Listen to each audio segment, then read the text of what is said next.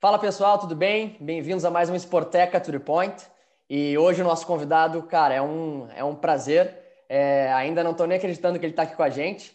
Para mim, uma das. Uma não, para mim, a maior referência quando a gente, a gente fala em investimento anjo no Brasil. Então, queria dar as boas-vindas e, cara, muito obrigado pelo teu tempo, Amor e Pinho. Seja muito bem-vindo ao Sporteca to the Point.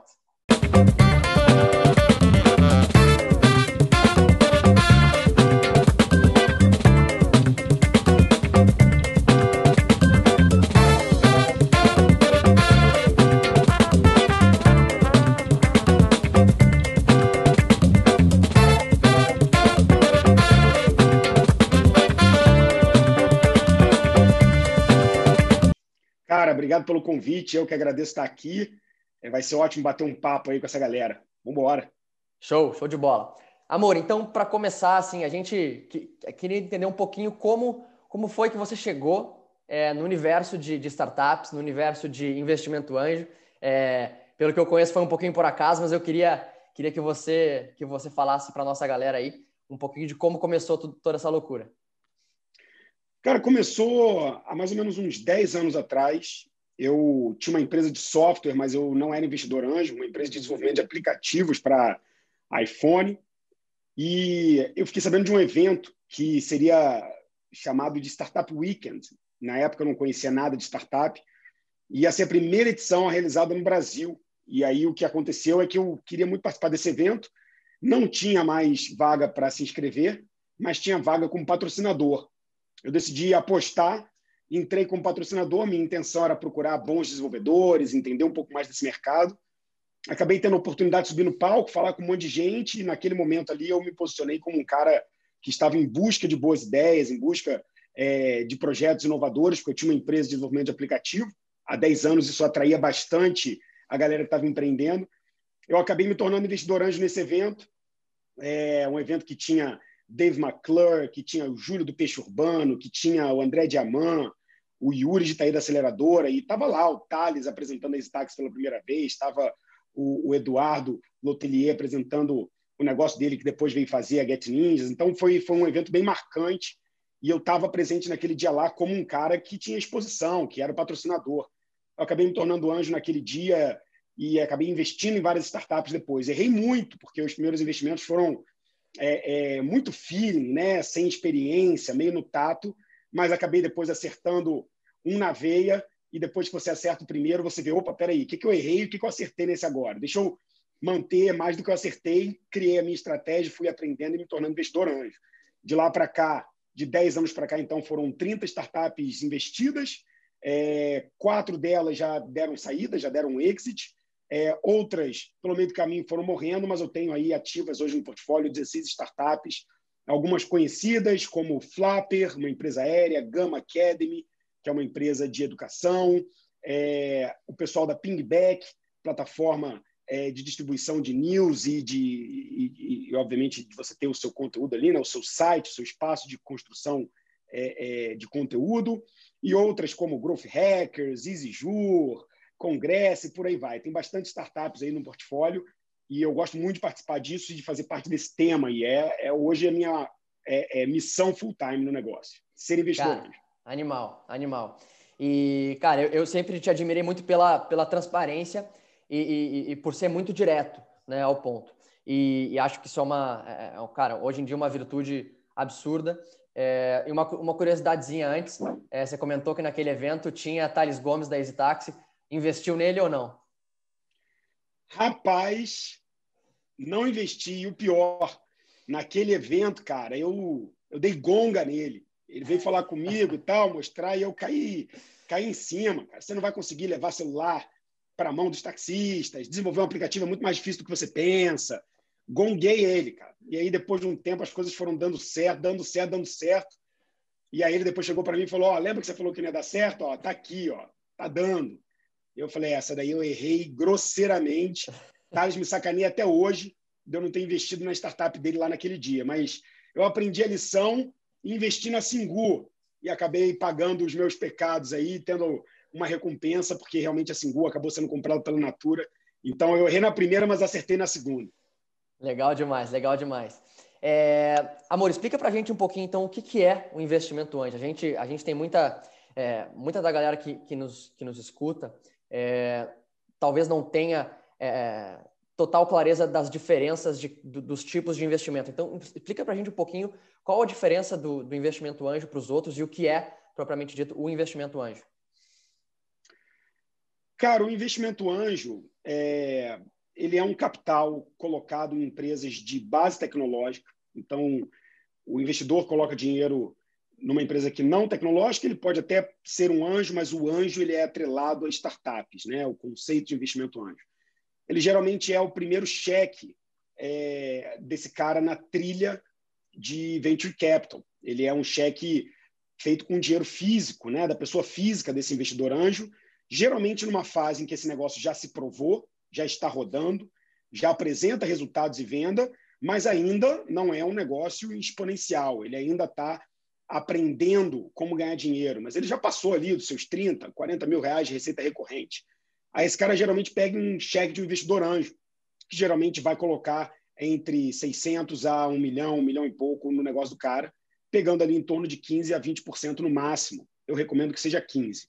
A diferença para os outros tipos de investimento é que ele é o primeiro. Então, ele aceita que ainda tem muitas coisas a serem descobertas, mas ele não aceita que esteja ainda na fase da ideia. Essa fase da ideia é ou capital próprio dos próprios empreendedores, ou que a gente chama de FFF, que é o Family, Friends and Fools, que seriam as pessoas ingênuas, amigos, chefes, familiares, que querem colocar dinheiro em você, que acreditam na sua execução daquela ideia. Depois que a ideia vira um projeto de verdade, chega a hora do anjo. E aí, depois do anjo, são os outros investimentos, acabam sendo rodadas um pouco maiores. A cada 18 meses, entra um novo investidor com um cheque maior, se o negócio estiver andando bem, e aí você faz a esteirinha completa do Venture Capital. Aí você tem o Seed Investor, você tem o Venture Capital, você tem o Private Equity, que são, na verdade, nomes diferentes para momentos diferentes de captação. Cada novo investidor desse traz mais responsabilidades, mais governança, exige uma atração maior, exige uma musculatura maior e o dinheiro é aplicado em coisas diferentes. Então, se o anjo, o dinheiro é para os primeiros times e testar canais e provar a validação daquilo, o dinheiro do VC, do Series A, por exemplo, já é um dinheiro para é, é, trazer um pouco mais de governança, para formar o time de C-levels, para expandir é, é, é, o processo de crescimento da startup, né, para realmente ganhar a fase de tração, a fase de scale-up.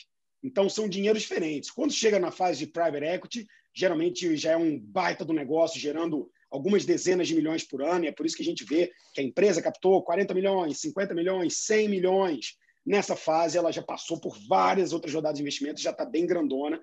Cada fase de investimento tem o seu momento certo. Então, não é uma questão de escolher. Ah, eu não quero anjo, eu quero um VC. São esteiras. Para você pegar um VC, é mais fácil você ter começado com anjo. Para você pegar um seed, é mais fácil ter começado com anjo. Se você cresce pegando o dinheiro certo, você tem os recursos necessários para continuar crescendo o seu negócio. E é isso que vai te colocar numa esteira de crescimento acima da média. E é isso que as startups são. São empresas com alto potencial de crescimento, escaláveis, que tem que estar realmente desconstruindo e reconstruindo um novo mercado e é por isso que tem pessoas querendo colocar dinheiro nesse tipo de risco. É muito arriscado, mas quando você encaixa a mão, você retorna para todos esses investidores o retorno daquele investimento que foi feito quando o negócio ainda era muita dúvida e pouca certeza. E quais são as características principais, assim, características dos investidores e as principais métricas do negócio, é, pensando com a cabeça de investidor, quando você vai avaliar uma startup para ser um investidor anjo? Né? Que, que quais são as, as principais métricas aí para você dizer o sim ou, ou dar uma gongada? Eu acho que hoje, cara, minha principal métrica, número um, é receita e crescimento. Essa é a primeira coisa que eu gosto de olhar. Então, mesmo que o cara venha me trazer qualquer coisa, a primeira coisa que eu quero saber é o seguinte: está crescendo, está vendendo, tem alguém querendo comprar, tem alguém querendo isso? Mostra para mim que está tendo tração sobre o que você criou. Aí o cara mostra. Depois eu vou olhar mercado. Qual o tamanho desse mercado? Para onde é que ele está indo? Qual é a receita dele? Quem é o maior player? E por aí vai. Terceiro lugar, aí eu gosto de é, investigar um pouco mais a questão é, do time. Então, eu gosto de entender quem são os fundadores, o que, que eles já fizeram juntos, quanto tempo que eles estão juntos, qual é a sacada que eles têm, uma diagonal do mercado que só eles estão enxergando, qual é o, o ponto o ponto no espelho ali que só ele está vendo, entendeu? Uma coisa de 5, 10 anos para frente. A maioria das pessoas geralmente constrói alguma coisa pensando no mercado atual. Os melhores founders são aqueles que conseguem enxergar para onde esse mercado vai em 10 anos e conseguem enxergar um ângulo que ninguém está vendo. Ele fala, cara, é para cá que eu acho que a gente tem que ir, porque se a gente acertar esse buraquinho aqui que ninguém está enxergando, a gente sai maior lá do outro lado. Quando você junta isso, aí você já tem uma informação bem considerável daquela startup. Né? Você tem o time, você tem o quanto que eles conhecem, o grau deles de afinidade, você tem mercado, você vai entender tamanho de mercado, crescimento desse mercado e onde é estão os principais players, e você tem o crescimento do próprio negócio, que mostra que esse cara pode ter vários problemas, mas ele está conseguindo pelo menos acertar é, a venda, acertar alguma coisa que alguém quer. Tem gente querendo pagar. E aí, por último, eu vou olhar a solução. E aí eu quero entender se essa solução realmente é uma coisa muito melhor do que as outras, se ela tem anos de vantagem, se ele está olhando para uma coisa que ninguém está olhando do ponto de vista de solução também. Ela é dez vezes melhor do que a concorrência, ela é mais eficiente, mais rápida, mais poderosa, ela consegue desbancar os grandões, mesmo com menos dinheiro. E aí, juntando isso tudo, cara, fica bem claro que você tem um negócio que vale a pena investigar. E aí, depois disso, é aquela profundidade com o empreendedor. É ver o deck, ver os números, ver como é que é a margem desse cara, ver como é que está o custo de aquisição é, é, de novos clientes, quanto que ele ganha com aquele cliente. Mas aí essas métricas mais profundadas eu só faço depois que esses primeiros quatro pontos estão validados. Legal, Amor. E tem, e tem um ponto bem interessante, é, é, pelo menos no nosso, na nossa é, vertical, que é Sports Tech, e que a gente vê que muitas vezes é, o time de founders não é muito alinhado ou muito complementar. E eu sei que isso é uma, é uma coisa que os investidores prezam muito, é, então, conta para a gente um pouquinho de como, como seria é, a composição de um time de founders é, que se complemente bem para que ele tenha maior possibilidades de, de levar um sim de um investidor. Cara, é, numa startup a gente precisa entender o seguinte: a pergunta de qual é, qual é a combinação de founders ideais né, para você ter uma startup você precisa entender que para essa startup continuar crescendo, ela tem que adaptar o produto dela numa velocidade muito grande. Ela tem que entender que as coisas vão mudar e o produto dela tem que ir sendo testado, adaptado, modificado para cada vez mais ela achar o fit que a gente chama. Quando você lança uma solução para resolver um problema, geralmente você tem uma ideia na sua cabeça daquilo que vai resolver aquele problema e aquilo vai cair como uma luva para quem está sofrendo daquela dor. Mas depois que você lança, fica muito óbvio que tem ajustes que você precisa fazer. Se você precisa de ajustes, você precisa de uma pessoa, então, que seja responsável por enxergar esse problema, enxergar o mercado, enxergar as oportunidades e tocar o negócio. Ou seja, um CEO. De preferência, uma pessoa com habilidades de negócio, de vendas, uma pessoa que consiga construir mecanismos de receita, ou seja, alguém de negócio. Do outro lado, você vai precisar de alguém que saiba desenvolver essa tecnologia para se adaptar e para tornar essa adaptação, esse fit, que é o product market fit, é um fit entre a dor, o produto e o mercado, alguém que faça isso da forma mais rápida possível. Então você precisa de alguém de tecnologia. É, o ideal, então, seria que esse time de founders fosse, no mínimo, uma pessoa muito boa de negócios, viradora, safa, um hustler e uma pessoa de tecnologia. Essa dupla, para mim, é a dupla fundamental. Se esses dois caras são engenheiros, melhor ainda. Se esse cara não tem nada de engenheiro, os dois são de uma profissão diferente, mas um sabe desenvolver e um é muito bom de negócio, também está valendo. Mais do que a profissão, o que importa é, eles são muito bons nisso aqui, em negócios, hustler, em tecnologia, são. Então, beleza. Geralmente, o cara de tecnologia acaba sendo um engenheiro, um cara que foi para esse lado, e é ótimo. Tem uma terceira peça que as pessoas gostam de trazer, que alguém que seja a pessoa de marketing, de design, de produto, de experiência. Geralmente se coloca a função desse cara no hipster. A galera costuma repetir que você precisa de um hustler, um hacker e um hipster, que seriam a tríplice coroa de uma startup. Mas a grande verdade é que se esse CEO no início tiver essa pegada de negócios, de marketing, de vendas e de produto, a duplinha funciona muito bem. E se o negócio começa a crescer, provavelmente a quarta pessoa que você vai precisar é alguém que seja especialista em crescimento, em tráfego, em, em, em growth hacking, em fazer experimentos. E aí você tem os quatro Hs famosos. Você tem o hustler, o hacker, o hipster e o hyper. Então, com essas quatro pessoas, você tem um time que vai conseguir resolver os problemas, aproveitar as oportunidades, vender o produto e pensar na experiência do cliente. Mas o basicão, um bom cara de negócio, um bom desenvolvedor, já conseguem criar uma startup do zero. Legal, não foge, não foge, não foge do tradicional para fazer para fazer o bem feito, né? O que importa é a solução ser, ser realmente relevante para o mercado e resolver uma dor é, de, um, de um nicho de um nicho importante. É, Amor, a gente, cara, a gente vê muito nome surgindo, é, muitas iniciativas, é, muito barulho, muito buzz, muita, muita espuma, né? E, e, foi uma, uma conversa que teve recente no grupo lá do Match. É, cara, vem surgindo diversas iniciativas prometendo mundos e fundos para as startups em troca de, cara, de valores de, de, de equity bem pesados, né? É, e, e, muita gente vem fazendo espuma, como eu falei, entregando pouco valor de fato e cobrando equities fora do, do comum, assim. E, que muitas vezes isso pode prejudicar o um negócio, né? Ou, se não matar essa startup, prejudicar muito nas rodadas futuras. Né? Então, cara, comenta um pouco qual a sua visão desses, desses movimentos, dessas iniciativas, é, como Venture Builder, que, que vem surgindo. Qual a sua percepção sobre isso? Para onde você acha que está indo isso? Quais, quais os problemas, é, é, quais os, os, potenciais problemas que isso pode é, é, causar numa startup?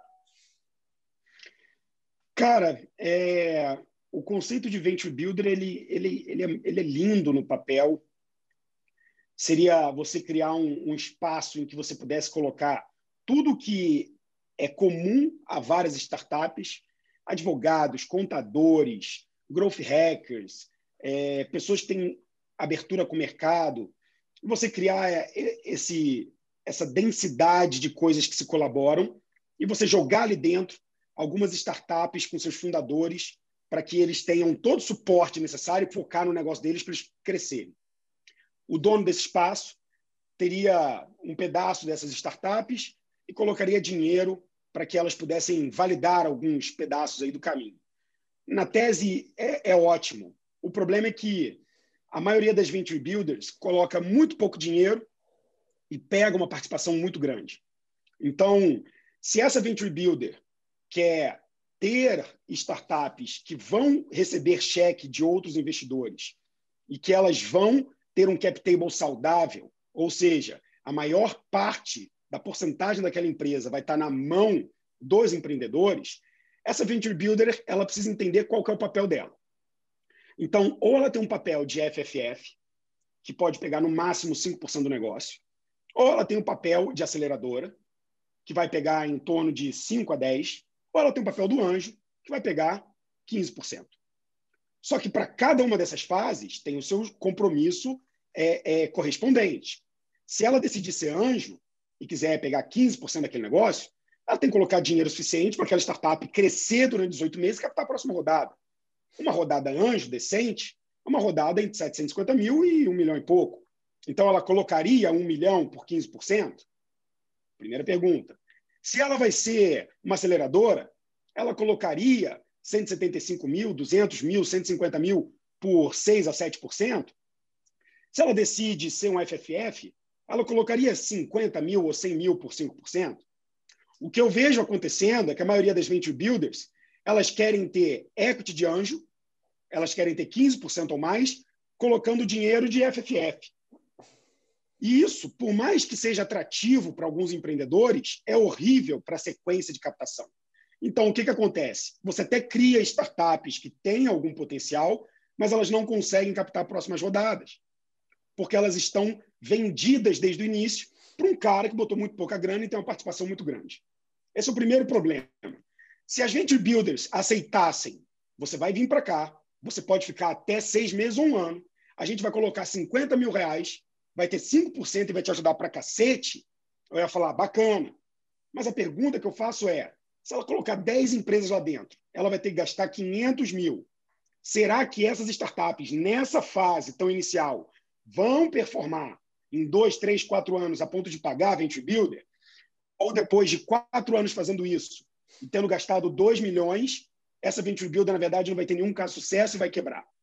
Então, o modelo da Venture Builder é um modelo um pouco ingrato, porque ela precisa entender qual é o momento dela para investir o suficiente para não atrapalhar a jornada. Mas se ela pegar pouca participação, ela tem que subir o nível de seleção para ela ter a certeza de que vão ter startups vendendo lá na frente. Mas o que acontece é completamente diferente disso, cara. Elas acabam colocando, às vezes, nenhum dinheiro, prometendo que vão conseguir captação e não conseguem, colocando uma participação muito grande, injetando pouca grana. Isso quando elas não decidem pegar uma ideia interna e tentar achar um fundador para tocar aquele negócio, que para mim é a maior furada de todas. Uma startup só é uma startup porque quem criou ela vive, dorme, nasceu e quer morrer com aquele negócio sendo bem resolvido. Uma pessoa que você puxa do mercado para ser CEO, ela não tem esse nível de profundidade com o negócio. Então, eu não sou comprado nesse formato de venture builder por esses motivos. Agora tem, tem uma outra coisa, né, né Amor, que é a, a questão de, beleza, se uma, uma venture builder ou, ou uma, uma entidade como essa faz uma, um match entre investidores e, e uma startup, aí é um business que é passível de uma, uma espécie de comissão, de um FII, alguma coisa assim, que, que, que pode funcionar, certo? Depende da participação dessa venture builder, cara.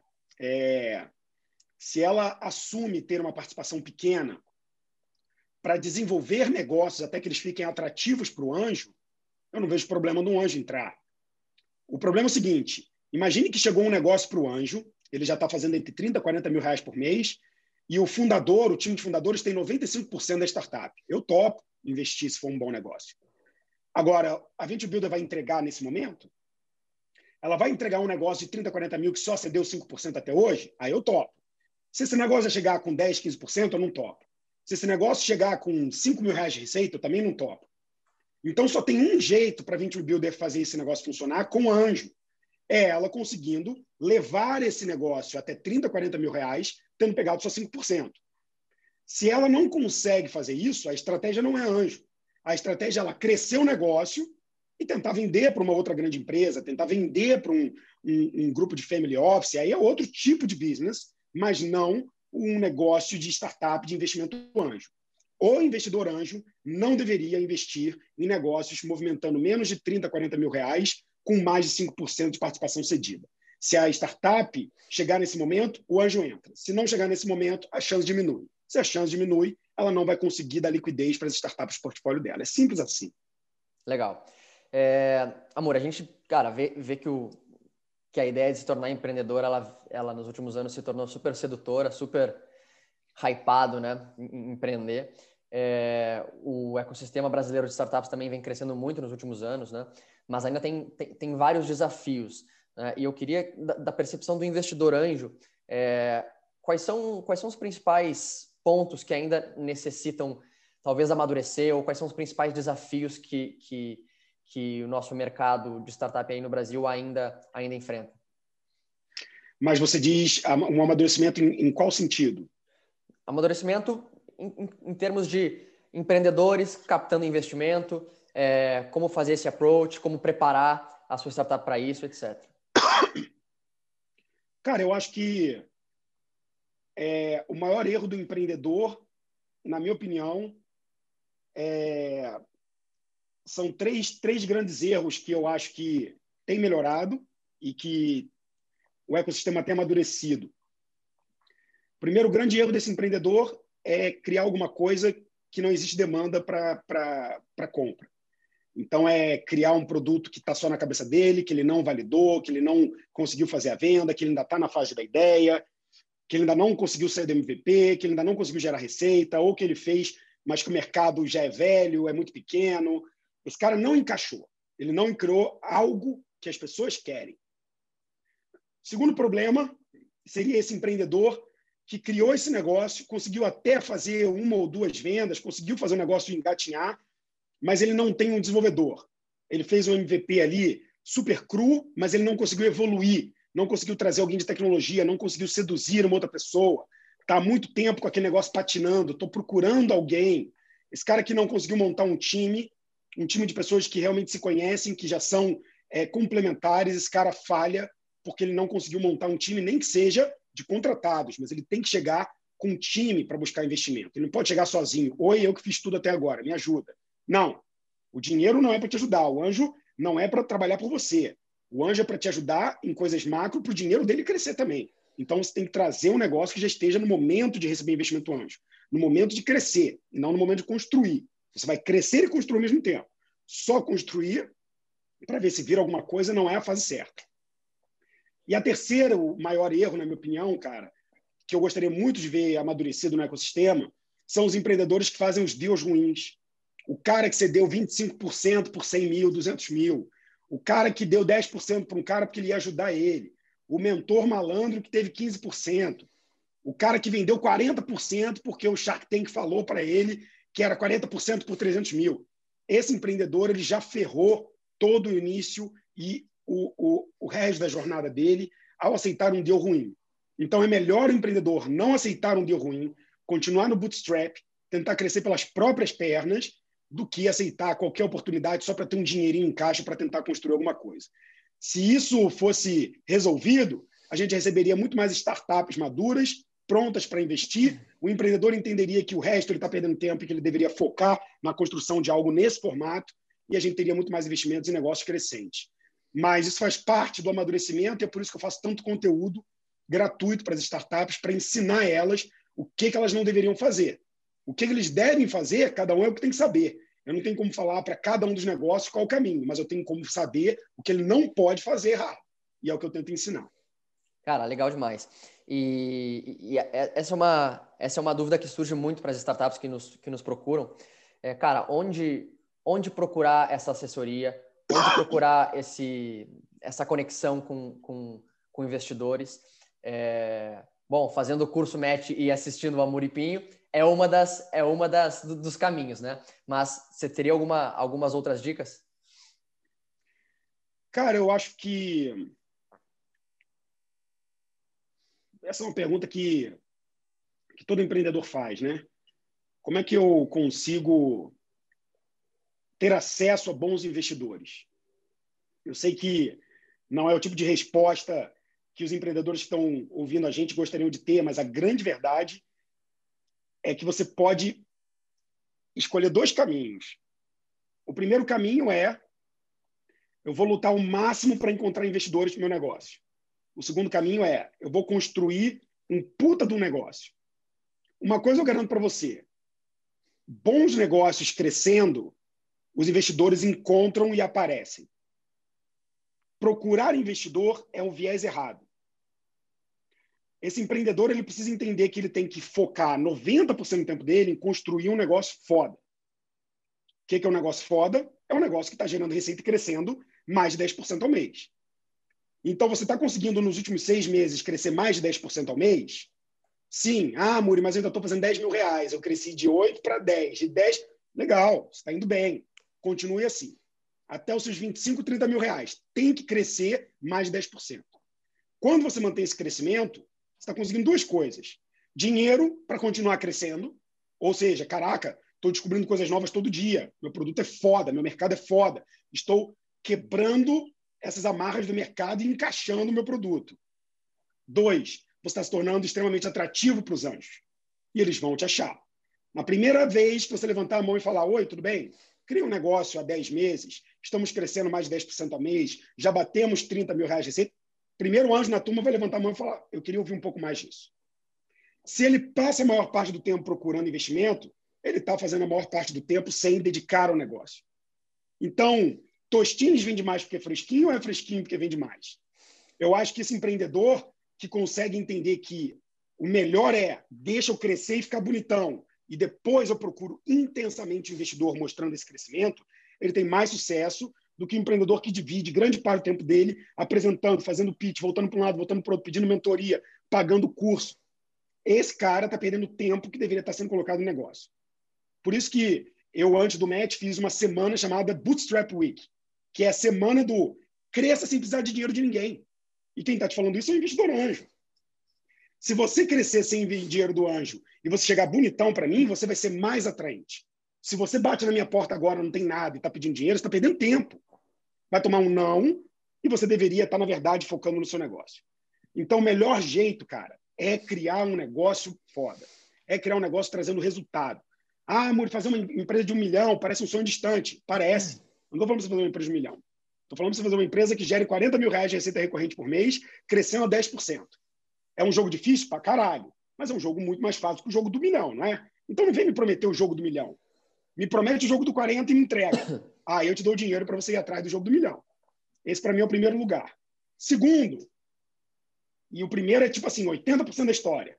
O segundo jeito de você encontrar dores, que é o jeito mais saudável, é começou a gerar receita no seu negócio, 5 mil reais, 10 mil reais, vai atrás de todos os anjos que você conhece, pede o e-mail dele e pergunta se você pode mandar o seu reporte mensal. Você vai perguntar se você pode mandar o seu reporte mensal, ele vai dizer que sim, e você, todo mês, você vai mandar um reporte dizendo como estão indo as coisas nos últimos meses, o que, que aconteceu naquele mês, quanto dinheiro você aumentou, quanto dinheiro você perdeu, quanto está queimando de caixa, quais foram as coisas importantes, as métricas, o que, que deu errado, o que, que deu certo. E você vai mandar isso todos os meses. Na hora que você tiver grandão, você vai mandar mensagem para todos esses anjos que você foi coletando ao longo do tempo. E você vai falar: lembra que eu te mando o reporte há oito meses? Chegou a hora agora da gente captar. Esse cara vai ter recebido seus reportes, vai estar te acompanhando, vai ver o seu histórico e vai ver: esse cara é foda, compromissado, entrega resultado, olha só a evolução dele, quero colocar grana. São os dois jeitos. Qualquer outro jeito, é mídia, é subir no palco, é ser amiguinho dos outros. Isso aí, cara, é os 5% externo. Os 95%. 80% é faça um negócio foda e chegue na hora certa para o anjo. E os 15% é mande reporte para todos os seus anjos ou todos os anjos que você quer ter todos os meses. Esse é o jeito certo de você conseguir investidores é, no momento certo e dedicar tempo suficiente para a construção do seu negócio, que é o que importa de verdade. Cara, animal. É, tem segredo, né? Consistência, trabalho, trabalho duro e fazer um é negócio isso. foda. Trabalho duro para dentro, consistência no vídeo reporte para fora. É isso. O resto, cara, vai acontecer se você estiver conseguindo fazer esses dois. Animal, animal. Cara, entrando, entrando um pouquinho assim, já indo, já indo mais para o nosso final do papo, entrando na, na nossa seara que é esporte, é, assim, vem, vem acontecendo nos últimos, nos últimos anos, cinco anos talvez, é, um, um, crescimento bastante significativo, principalmente Estados Unidos e, e, Europa, da Vertical Sports Tech. Né? Nos últimos um ano e meio, dois anos no Brasil, isso vem começando a tomar, tomando, tomando um pouco mais de corpo. É, eu queria entender a sua percepção um pouquinho sobre, sobre a aproximação de esportes, de, de, de startups é, a entidades esportivas, que são é, normalmente entidades mais é, arcaicas em relação à gestão. Cara, fa fala um pouquinho da sua percepção sobre, sobre essa vertical, o que, que você é, pode falar um pouquinho dessa, dessa vertical para a gente? Eu acho que é uma vertical que eu particularmente gosto, principalmente no Brasil, onde a gente tem uma cultura de esporte muito forte. Eu já vi algumas boas startups nesse segmento.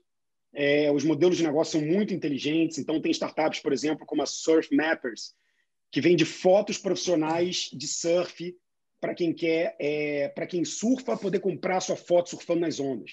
Eles conectam fotógrafos da região com quem surfou naquela praia. E os caras são os maiores do mundo nessa porra e estão mandando super bem. Eu acho isso lindo. É, tem startups é, é, de, relacionadas a, a, a, ao treinamento pessoal, à performance do eu atleta, que eu também acho geniais. Tem, tem startups de esporte que são marketplaces de técnicos e coaches, ou que são plataformas para academias. Um, um de investidor vida. que fez investidores. Exato. É, é um investidor que fez é, é, investidores VC. Ele foi o criador daquele CrossX, aquela startup é, que faz o, o, aplicativo dos boxes de CrossFit. Então, uhum. Então, eu acho que ele vendeu, teve um puta exit é, é, maravilhoso. Então, eu acho que são startups que estão dentro de um setor que também merece disrupção, tanto para dentro, tanto para o atleta individual, como para grandes clubes, como para grandes entidades, como para grandes marcas de alimentação saudável. Está tudo girando em volta disso. Esse bem-estar foi acelerado pela pandemia, a questão da mobilidade foi acelerada, a questão da educação foi acelerada. Então, mistura isso tudo, cara.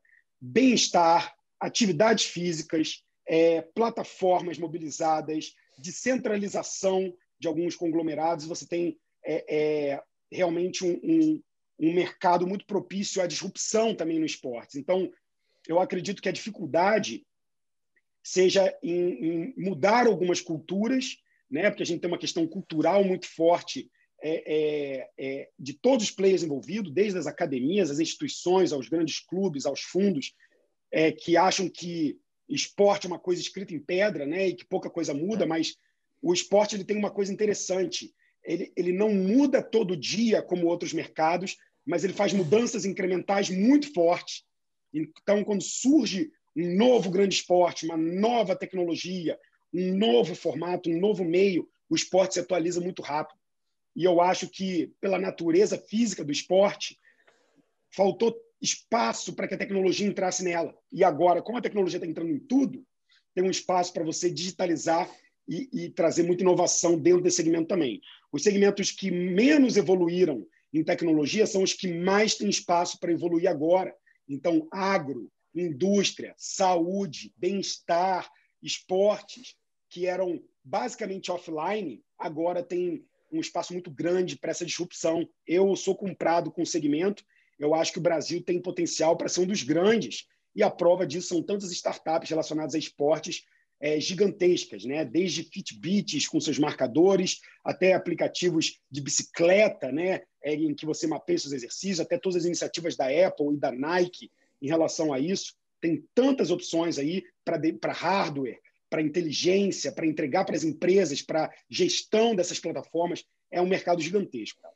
É, cara, é, é, muito, é muito legal você comentar isso, porque é uma perspectiva completamente diferente da que a gente vive no nosso dia a dia, que trabalha com entidades como federações, clubes, etc.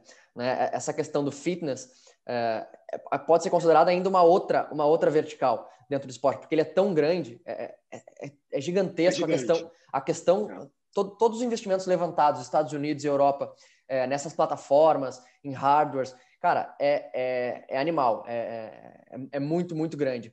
E só também corroborando o que você falou em relação à, à digitalização agora, né? É, trazendo para a nossa realidade, clubes de, clubes de futebol, clubes que eram totalmente analógicos, de um dia para o outro, viram os seus estádios vazios, né? Então, tiveram que correr atrás da máquina para se digitalizar e, a partir disso, clubes e federações começaram a correr atrás é, de uma forma que nunca, nunca antes foi visto para estar 24 por 7 é, em plataformas digitais e se comunicar com seus públicos de, de, forma, de forma digital, porque o público não ia mais na quarta e no final de semana ver, ver os jogos de futebol. Então, isso é, acelerou muito, vem acelerando muito, é, o, o, mercado vem esquentando pra caramba, pra caramba. E, e aí eu queria te perguntar, Muri, se você consegue fazer, não sei se estou dando uma viajada aqui, mas se existe, de repente, um, um, uma comparação ou traçar um paralelo com o crescimento que, a, que potencial que, a, que, a esport, que o mercado de sports tech está tendo agora, é, com o que já viveu de repente fintech ou alguma outra alguma outra vertical é, é, que viveu seus que ainda vive, né? Mas que cresceu muito nos últimos nos últimos anos. Eu acho que eu acho que cada ano, cara, a gente vai ter alguns mercados que vão ser protagonistas, né? É, vão ter segmentos que, que no ano vão crescer mais que os outros. É, e-commerce teve um 2020 maravilhoso, fintech também teve, health tech teve. Mas antes, a gente teve o setor imobiliário crescendo muito né, em 2019, né, startups relacionadas a isso, a insurance, né, startups relacionadas a seguro. Aí, antes disso, tivemos logística. Então, cada ano vai ter um ciclo diferente. É, mas vale a pena a gente entender é, o que, que o mercado movimenta. Né? Então, quando você tem macromercados muito grandes, saúde, indústria, agro e logística, se você junta esses quatro macromercados no Brasil, você tem 60% do PIB. Então, eu entendo que esporte está muito relacionado à saúde e entretenimento. Então, juntando entretenimento, isso deve ir para 70 e poucos por cento. Então, cara, o, o legal do esporte é que ele é uma, uma vertical é diagonal. Né? Então, esporte passa por eventos, por entretenimento, por tecnologia, por saúde, por financial. Então, por dentro fintech, de uma startup de esporte tem uma fintech, entendeu? Então, esporte é diagonal é, é, para vários macro, é, macro segmentos. Então, eu acredito que são mercados que têm realmente um potencial muito grande, cara. Todos os mercados têm. A diferença é que alguns mercados já são muito explorados por big players, outros ainda não. Esporte ainda é um mercado que, apesar de muito grande, não tem tanta gente grande é, é, é abocanhando startups ainda. Então, tem espaço para essa é, é para esse crescimento, né? Quais foram as grandes aquisições que a gente teve de esportes no Brasil pelos grandes clubes, pelas grandes plataformas ou marcas, etc. Ainda não teve. Eles ainda estão começando a criar os seus programas de inovação, ou seja, tem muito espaço para fusões e aquisições. Eu acho que 2021 é um baita ano para quem está nesse mercado, mas ainda não é o grande ano. O grande ano vai ser quando essas empresas, clubes, grandes marcas, grandes eventos, grandes stakeholders do segmento de esporte começarem a enxergar nas startups oportunidade de diversificação, de inovação e começarem a comprar elas. Esse ano, aqueles que criaram dois, três anos antes vão estar muito bem na fita e preparados para crescer. Então, startups de, de esportes que estão agora crescendo e conseguindo fazer o seu negócio tracionarem, segurem, porque o mercado ainda vai ficar muito comprador para vocês nos próximos anos. Animal. Bom, já respondeu minha última pergunta, que era para fazer uma, uma uma previsão, entre aspas, é, do que poderia acontecer aí com, com, com o mercado nos próximos, nos próximos anos. É, concordo com a tua visão, acho que é, acho que é bem por aí. E, e a minha pergunta final, então, é, se você acha que por, pelo mercado ainda não está, de repente, no seu nível é, máximo ou perto do máximo de maturidade, você acha que é, os investidores ainda estão um pouco inseguros de, de, de investir em sports tech e acabam investindo mais em startups que estão num nível de maturidade maior e aquelas startups que ainda estão num estágio ainda mais embrionário é, é, é, vão ter que passar por esse processo de, de maturação para conseguir investimento? Eu acho que sim, cara. Eu acho que sim, porque o mercado começa a investir mais em negócios que estão mais no começo, quando ele está enxergando que está tendo saída para os negócios que estão grandes lá na frente. Então, as startups de esportes elas vão ter que se provar mais e conseguir crescer mais antes de conseguirem mais investimento para dominar o mercado, porque ainda está faltando essa ponta compradora. A hora que você começar a ver startup sendo comprada por 15, 20, 30, 40 milhões, aí você vai ver um monte de acelerador, um monte de anjo querendo colocar grana em quem está fazendo 20, 30, 40 mil reais. É, enquanto isso não tiver, as startups de esportes vão ter que crescer acima da média para resolver esse gap. É muito mais fácil para o investidor investir numa fintech fazendo 40, 50 mil, porque ele já está vendo que tem gente querendo comprar ela lá na frente. Então, na hora que isso acontecer, o mercado vai pulverizar um pouco mais para o início também. Por enquanto, é o que você falou. Fundo bootstrap, foco no FFF, nos anjos que apostaram no seu negócio e no crescimento do seu negócio, porque essa conta vai se pagar lá na frente. Show de bola. Bom, Amori, para encerrar, então, queria que você fizesse só um, é, um pequeno comentário sobre o match, sobre as suas redes, é, sobre o investidores.vc. Eu acho que é, que é super relevante que você traga isso aqui também, para que o pessoal possa te acompanhar lá e tirar o máximo dos conteúdos, é, como eu já fiz, como indico para muita gente. Acho que, que é super relevante. Bom, eu vou fazer um pitch rápido aqui, cara. Eu falo sobre startups todos os dias no meu arroba Amuripinho no Instagram. Eu falo na visão do investidor anjo sobre como a startup deveria chegar e como ela deveria fazer para buscar investimento. E eu falo na visão do anjo para o novo investidor o que, que ele deveria fazer para investir nas boas startups, investir do jeito certo. Para startup, eu tenho um curso chamado Match, onde eu ensino ela a captar investimento anjo do jeito certo. E para o investidor, eu tenho a minha imersão investidores.vc, onde eu ensino esse cara a investir do jeito certo nas melhores startups. Então, se você quer acompanhar o meu conteúdo, vai lá no instagram.com.br muripinho que lá tem muito podcast, newsletter, post todo dia, muito vídeo, muitas perguntas e respostas. Eu sempre tiro as dúvidas de todo mundo e eu respondo todo mundo que me manda mensagem. Então, independente de onde você está assistindo e ouvindo a gente aqui agora, vai lá no Instagram, me manda uma mensagem, tira um print, marca a gente aqui, que eu vou lá te responder, a gente troca uma ideia sobre isso. Quero saber se eu posso ajudar vocês também. Obrigado pelo convite, cara. Foi uma honra estar aqui. Espero que você tenha gostado do papo. Show. E responde mesmo, eu sou prova disso. Bom, pessoal, muito obrigado pela companhia de vocês. Amori, de novo, muito obrigado pelo teu tempo. Foi um prazer, foi uma honra. E, bom, fica o convite para conhecer lá a Sporteco, nosso campus de inovação lá em Pinheiros, em São Paulo. E quando estiver pela Europa também, a gente tem um, um, uma pequena célula aqui, dentro de um estádio de futebol aqui em Sevilha. Então, vai ser, vai ser uma honra também te receber aqui é, quando tiver oportunidade. Tá? Um obrigado, obrigadão. Cara, foi um, foi um prazer. Valeu, cara. Um abraço. Tchau, tchau. Um abraço. Tchau, tchau.